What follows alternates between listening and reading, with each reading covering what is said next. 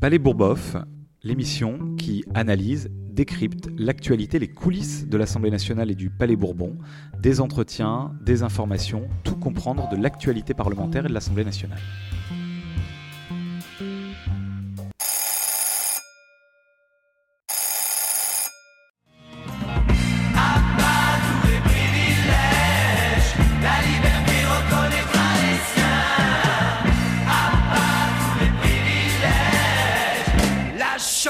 Changer de main.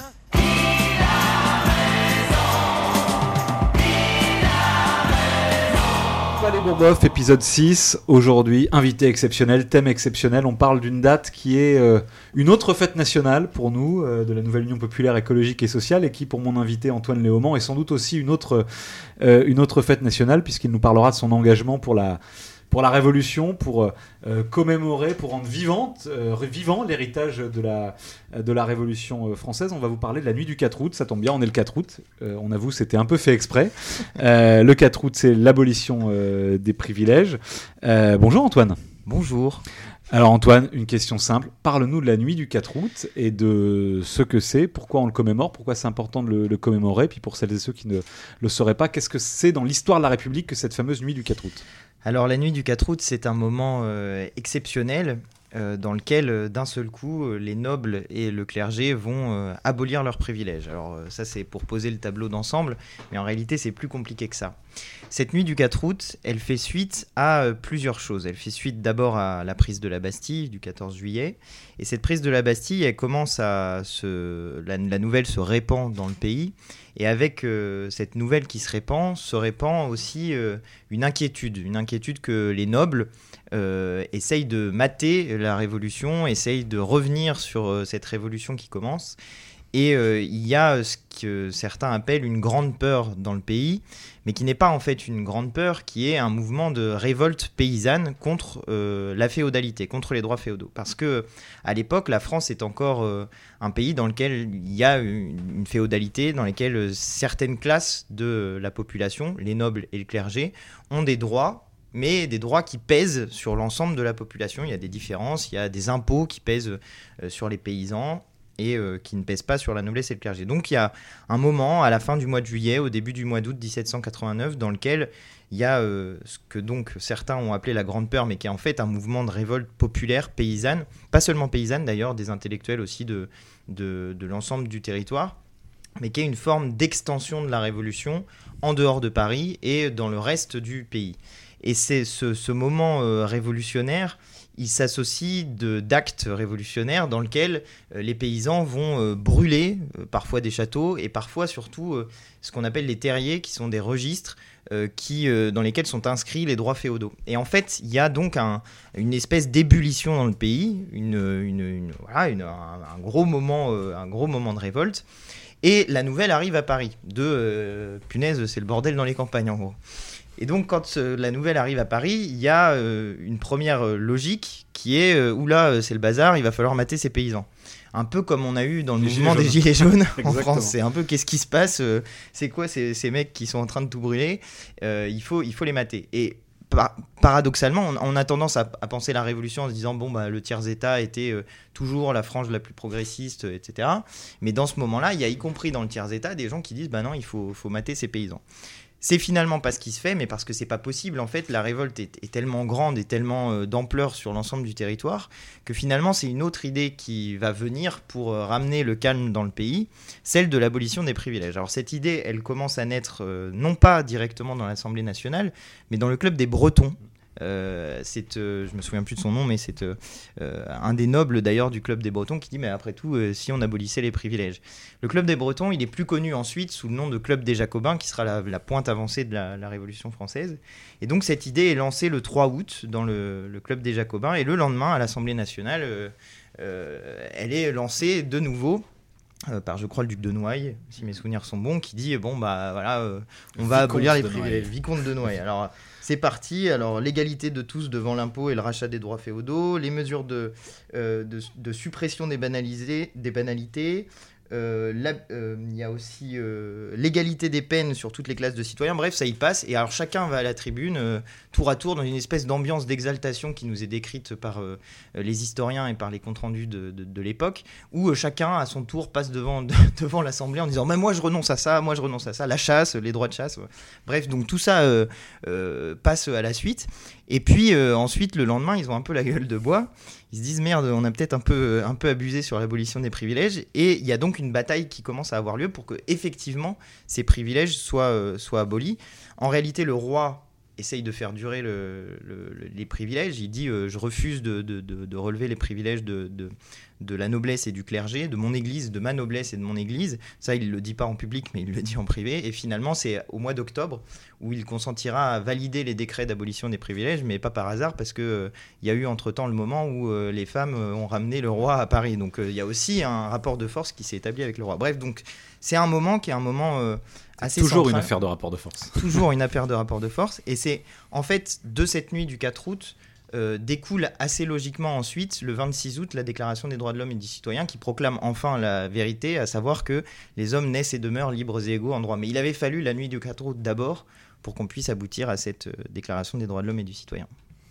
Merci Antoine. Alors tu as parlé de, de ce moment d'exaltation à la, à la tribune de l'Assemblée. Euh, je propose d'écouter tout de suite un petit extrait d'un film, puisqu'on n'a pas évidemment d'enregistrement euh, d'époque. On a des, on a des comptes rendus, on a des, on a des textes. On est là juste à côté euh, d'un d'un recueil de grands discours de la Révolution dans lequel il y a des, des extraits de la nuit du, du 4 août. Mais donc on a trouvé euh, avec l'équipe un petit un, film qui a été fait il y a quelques années maintenant pour le bicentenaire de la Révolution en 1989. Voilà. Et, Ah ouais, et on a un petit extrait de la nuit du 4 août, euh, joué évidemment par des acteurs, mais qu'on vous propose d'écouter. Vous voyez, monsieur le comte, toutes les corvées, ça durait depuis trop longtemps. Ces attaques, ces attaques contre les propriétés des nobles à travers tout le pays ne sont pas de vulgaires actes de vandalisme. Ces attaques doivent nous remplir de fierté. Elles sont les bûchers expiatoires des privilèges.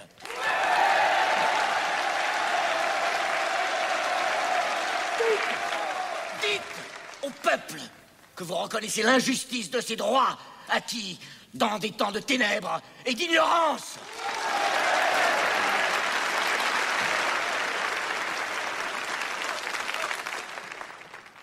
Notre collègue breton a raison. La colère du peuple est une juste colère. Moi, vicomte de Noailles, je propose que tous les privilèges et les droits de la noblesse soient abolis.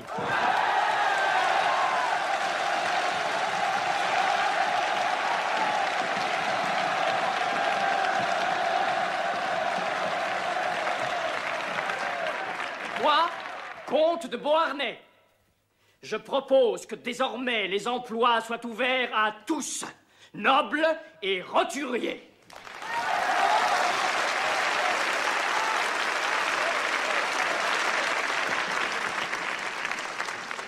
Moi, duc de La Rochefoucauld-Liancourt, demande que l'Assemblée nationale abolisse enfin l'esclavage des nègres, ces créatures dont il ne faut jamais oublier qu'elles sont humaines.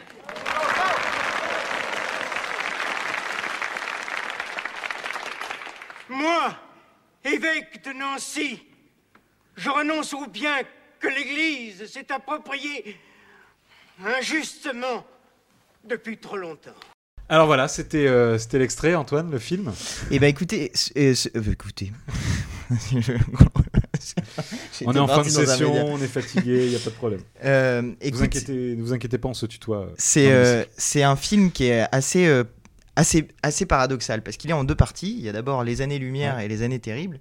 Et les années-lumière, c'est vraiment un très bon film sur la Révolution française pour une raison qui est que tous les moments révolutionnaires populaires sont des moments festifs et que tous les moments de réaction sont des moments dramatiques, y compris dramatisés par la musique, et qui donnent du coup une image très positive de la Révolution. Pour ça d'ailleurs qui s'appelle les années-lumière. En revanche, la deuxième partie, et euh, c'est l'inverse, tout s'inverse, et euh, tous les moments révolutionnaires sont perçus comme étant des moments gravissimes. Ils donnent d'ailleurs une terrible image de, de Robespierre. Et, euh, et, euh, autant je conseille vivement la première partie du film, autant la deuxième, j'ai quelques réserves sur le sujet. Là, on était dans la première partie, évidemment.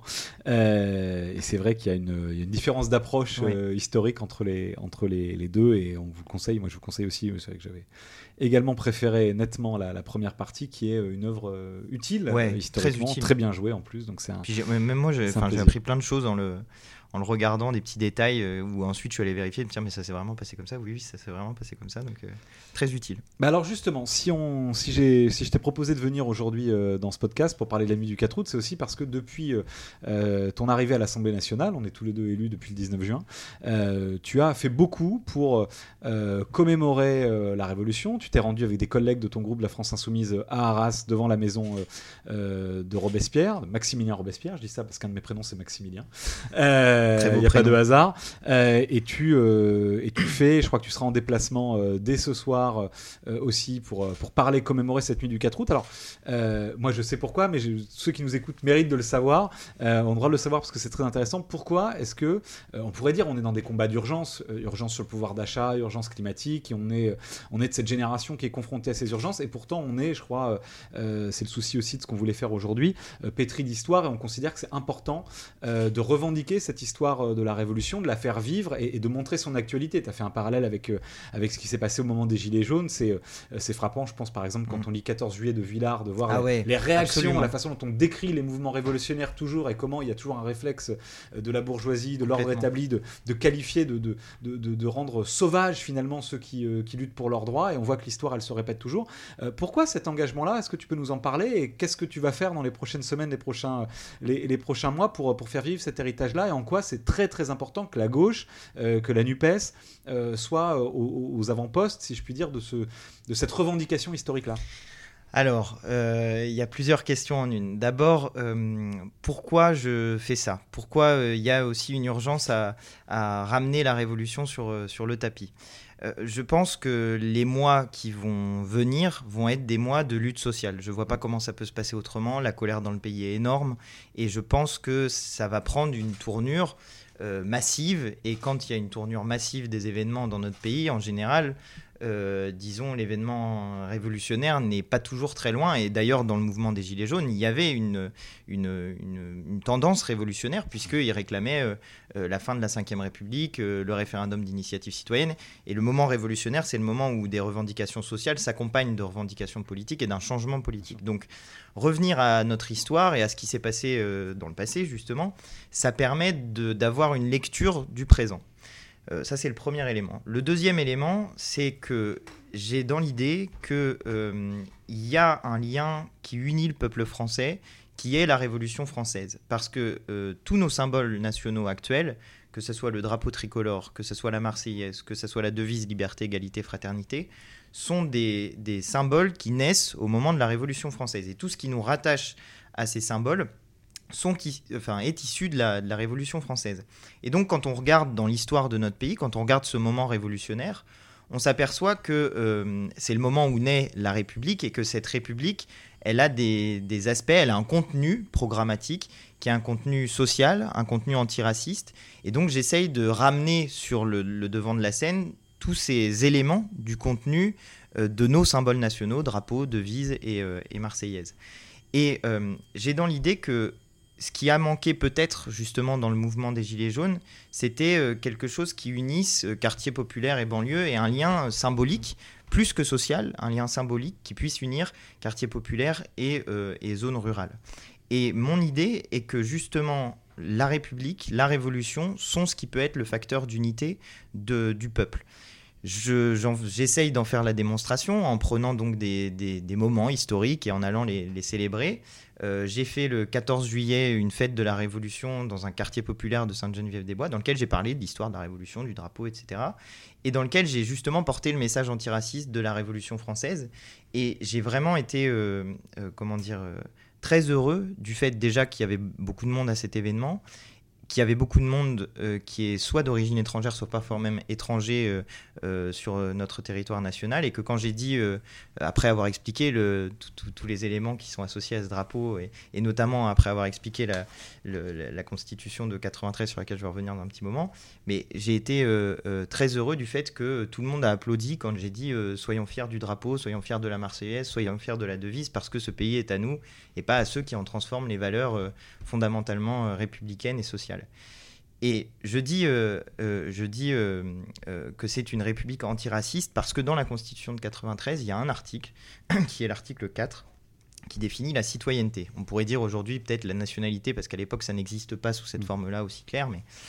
Et donc cet article dit que toute personne âgée de 21 ans, enfin tout, tout homme, c'est le problème, mais tout homme âgé de 21 ans accompli, tout étranger âgé de 21 ans accompli qui vit en France depuis une année et y vit de son travail, euh, épouse une Française, nourrit un vieillard, adopte un enfant, tout étranger enfin qui sera admis par le corps législatif avoir bien mé- mérité de l'humanité est admis à l'exercice des droits de citoyen français. Et donc il il y a l'idée que dès le départ, euh, c'est pas le- c'est pas euh, votre origine qui va faire que vous puissiez devenir citoyen français, c'est l'attachement à un, un contrat politique qui est contenu dans la devise liberté, égalité, fraternité. Et donc mon idée, c'est d'utiliser ça à la fois dans les quartiers où parfois il y a euh, un questionnement sur la manière dont la France s'est comportée dans le passé, ou où parfois euh, l'identité peut être questionnée euh, sur euh, et même où certaines personnes vont rejeter les gens des quartiers populaires. L'extrême droite a une forme de rejet et donc d'une certaine manière dit la France n'est pas à vous.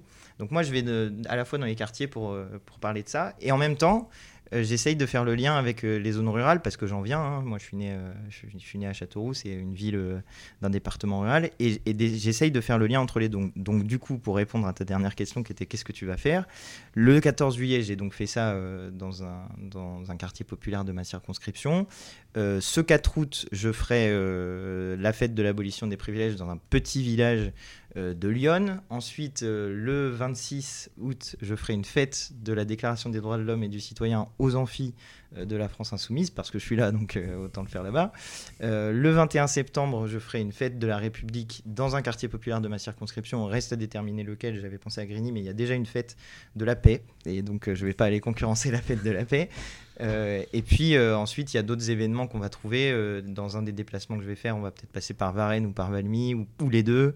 Euh, ça sera en septembre. Et voilà, j'essaye à chaque fois de, ramener des éléments de la Révolution euh, et de, de l'identité nationale française sur le plan républicain et révolutionnaire. Super, bah écoute, tu es le bienvenu dans la 8 circonscription des Yvelines pour venir euh, parler euh, République. Je, veux- je veux dire, avant de te poser une petite dernière question et, et, et de, de vous souhaiter de bonnes vacances à toutes et à tous, un, un grand bravo, un grand merci pour ce que tu fais parce qu'on est dans un moment de, de très grande confusion. Et on voit, on est là dans un hémicycle où on a euh, l'extrême droite qui n'a jamais été aussi forte en nombre de l'histoire de la Ve République, qui est là, très présente. Il y a 89 députés RN et qu'on a une minorité présidentielle qui essaye de renvoyer dos à dos C'est vrai.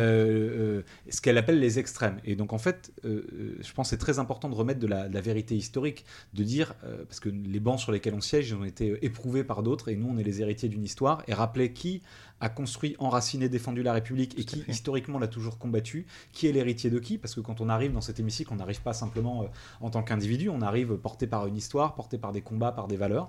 Je pense que c'est très très important ce que tu, ce que tu fais pour remettre ça.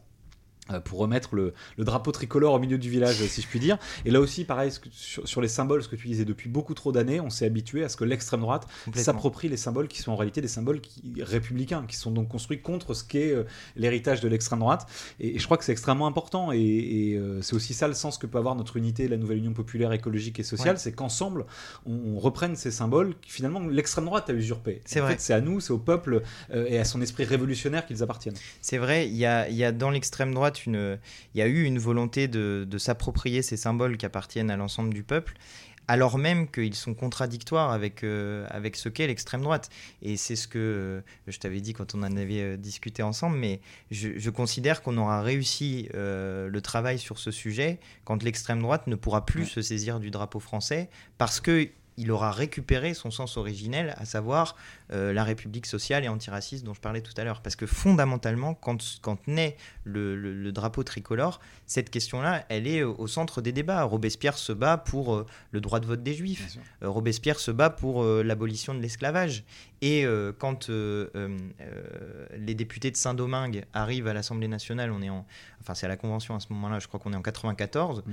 Euh, Il y en a sur les trois, il y en a deux qui sont noirs, et immédiatement, euh, je pense que les gens constatant juste euh, l'égalité du genre humain, quelle que soit la couleur de peau, le lendemain, l'esclavage est aboli. Ouais. Parce que d'un seul coup, ils, ils prennent conscience de ce qu'est la réalité de l'esclavage, des gens qui sont des gens égaux euh, avec, enfin, qui sont nos égaux, euh, qui sont sous les fers en raison de leur couleur de peau.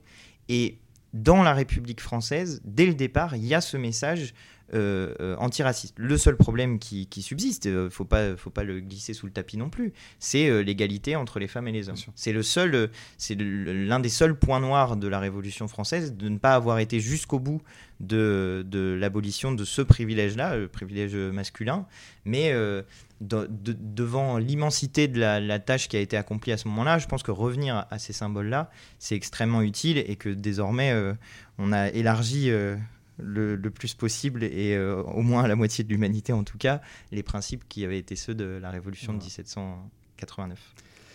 Eh bien alors un petit dernier, un petit dernier point, parce que on a, tu l'as dit et tu l'as brillamment démontré, la, la révolution n'est pas simplement une page d'histoire, une glorieuse page d'histoire, c'est aussi une page vivante et d'actualité.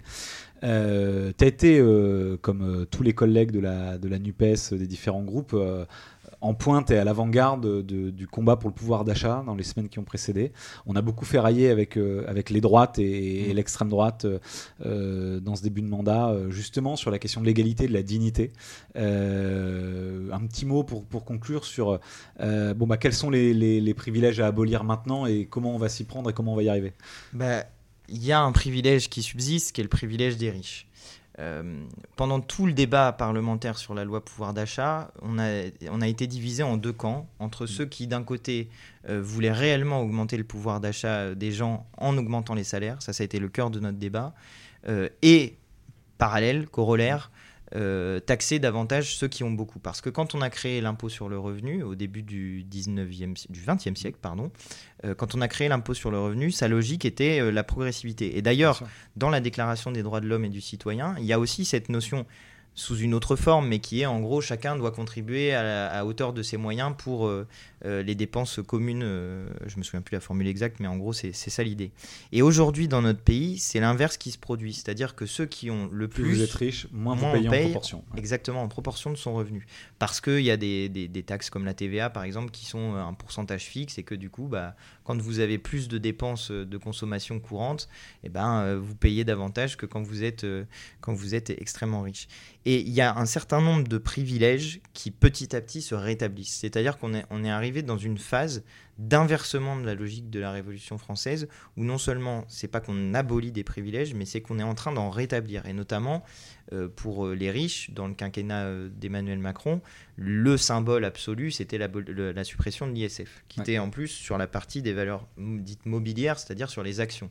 Donc c'est vraiment ceux qui euh, accumulent de la fortune, euh, qui est euh, de la fortune euh, fictive, euh, plus ou moins fictive, parce que c'est rattaché à des entreprises, mais qui se déplace sur des marchés financiers et qui sert à rien dans l'économie réelle.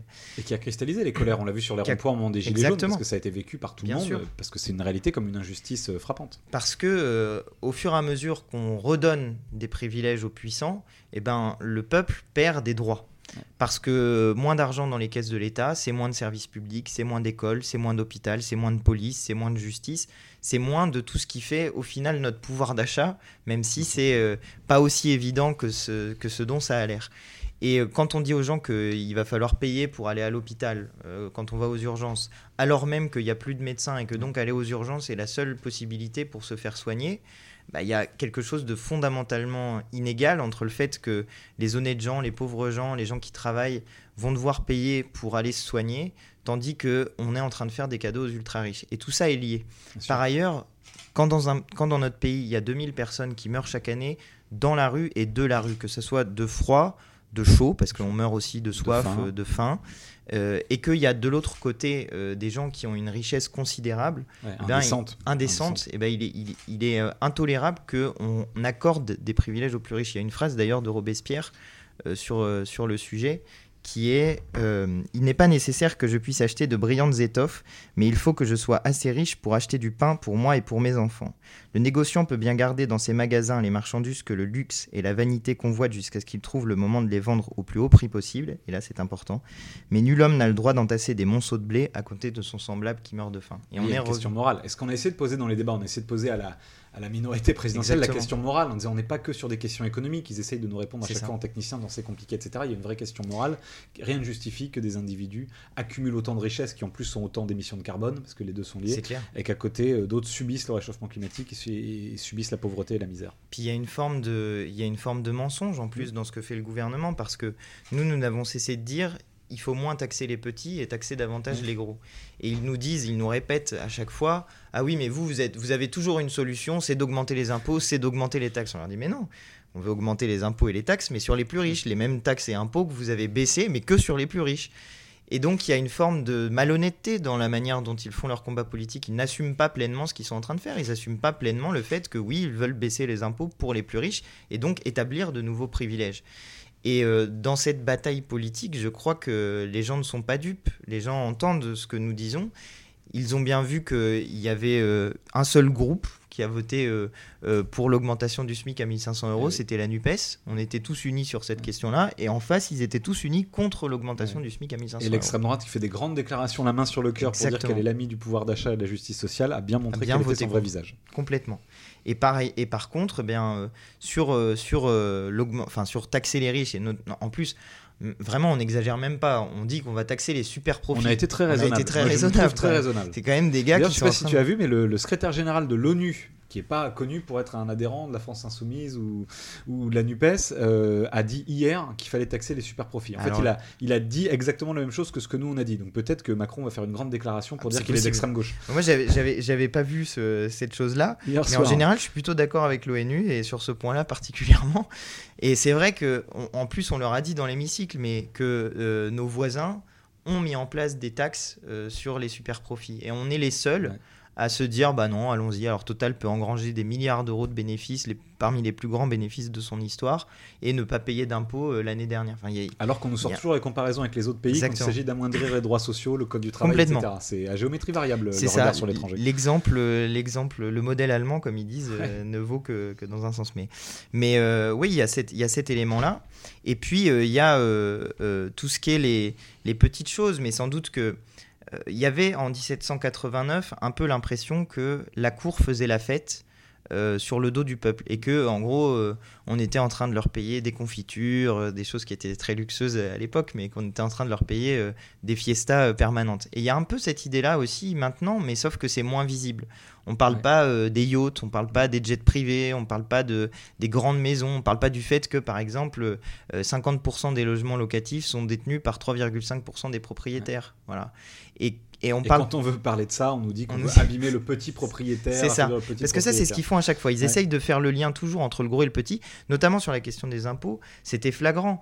On parlait de Total, on parlait des, su- des super profits, on parlait des, des- des- des bénéfices indécents de ces grandes entreprises. Et ils nous disaient Vous voulez taxer les TPE, PME Enfin, franchement, Bruno Le Maire, parfois, il avait un côté risible. On aurait dit que Total, c'était une PME de quartier qui vendait, qui grossier. vend, qui vend des, je sais pas quoi, des, baguettes de pain. Des ou- petits bonbons. des petits bonbons, c'est son service. c'est ça.